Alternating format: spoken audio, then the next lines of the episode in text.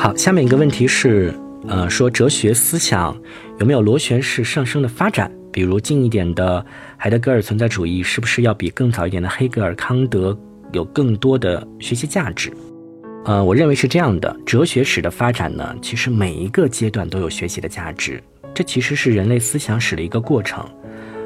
呃，弄清楚这些，你才能够明白说。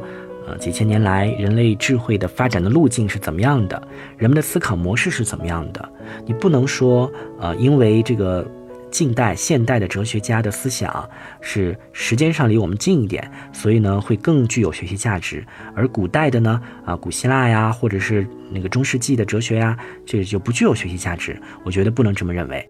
你比如说，最早的古希腊哲学，自然哲学家探讨的这个世界的本源是什么？我们世界究竟是怎么构成的？那当时呢，可能是因为大家的这个思想的境界呀，或眼界呀，或者是这个整个时代的发展啊，社会的生产力的发展啊，只能让就是当时的人们会认为，哎，我就去探讨一下世界是由什么构成的，世界的本源是什么。他可能不会去想到后面哲学家想到的问题，存在主义呀，啊，包括什么呃认识论呐，什么这些，他可能不会想到这些。但这并不能代表说古代的那一部分思想就不具有价值。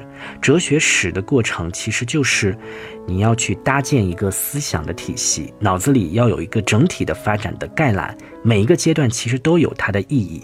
当然，哲学的这个螺旋式的发展呢，其实它是有这么一个一个趋势的。你比如说，最开始正是因为有了这个对世界。本体论的探讨，世界的本源是什么之后，我们我们才会衍生出后续所有的，比如说对这个，呃，形而上学的一个探讨，这个世界本源背后的本质是什么呢？这是什么东西规定了这个世界之所以这么存在的一个方式呢？对吧？然后最后呢，又发生了认识论的转向啊，啊，包括说那个德国古典哲学，包括叫近代、现代部分的很多的转向。它其实都是建立在前人的这些思想的基础之上的，所以不能单独的去说我就学习近现代的哲学啊，嗯，这个海德格尔、适宜栖居啊，对我的生活有帮助，我就去学习。如果说你真正想培养自己的一个整体的对哲学的思维的把握的话，一定要从最开始古希腊开始学习，每一个阶段的思想都要融会贯通。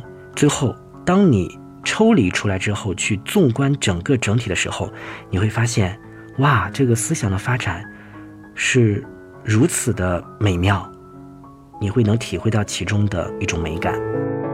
好了，然后这个问题呢就回答到这里啊。然后我看到这个帖子里面有很多的问题，其实是嗯有一些相关性的，而且呢，我之前其实在分享的时候也说到了。那比如说，哲学除了人生意义这个终极思考之外，对我们人生存。人世这个入世生存有何指导性的意义啊？这个问题包括说哲学我们与我们实际生活有哪些实际的联系？那这几个问题呢？我在之前的这个分享啊多多少少都有提及。